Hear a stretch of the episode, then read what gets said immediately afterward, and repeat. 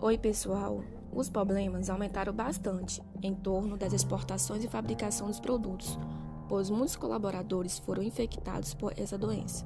Com isso, foi mais difícil para as exportadoras de carne bovina. As empresas reforçaram os cuidados recomendados pela Organização Mundial da Saúde.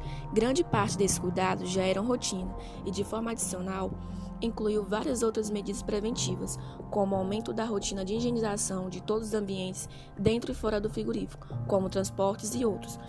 Os frigoríficos devem reduzir encontros de grupo de pessoas dentro do estabelecimento. Além disso, deve-se reduzir a circulação de pessoas dentro ou fora da empresa ou em qualquer outro lugar.